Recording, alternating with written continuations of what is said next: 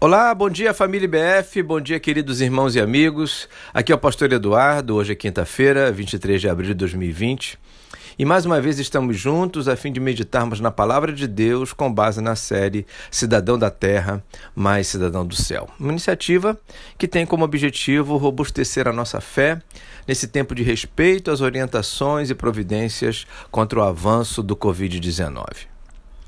Hoje quero ler um pequeno texto de Provérbios que se encontra no capítulo 3, verso 5, que diz: Confie no Senhor de todo o seu coração e não se apoie em seu próprio entendimento.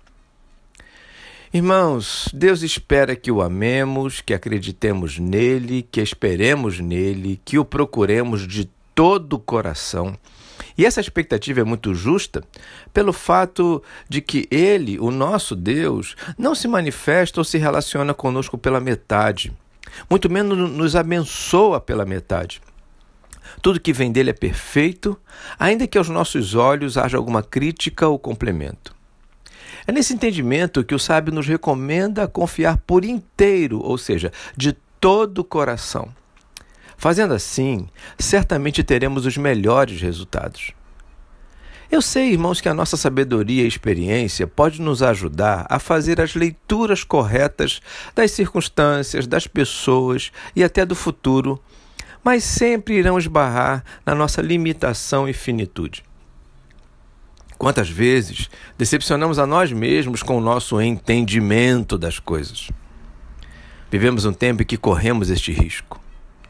Existe muito conhecimento, inclusive advindos da ciência, dos especialistas, mas sabemos bem, como crentes que somos, firmados na Bíblia, que o conhecimento real e a palavra final para tudo isso vem do entendimento do Senhor e não do nosso, por mais que estejamos legitimamente pautados nas mais verdadeiras informações.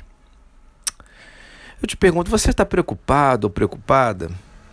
Angústias e ansiedades visitam a sua mente? Quais são as suas previsões pessoais para tudo isso? Olha, independentemente das respostas, aceite e descanse no conselho do sábio, que diz: confie no Senhor de todo o seu coração e não se apoie em seu próprio entendimento. Fazendo assim, um grande alívio nascerá no seu coração e os seus dias serão bem melhores.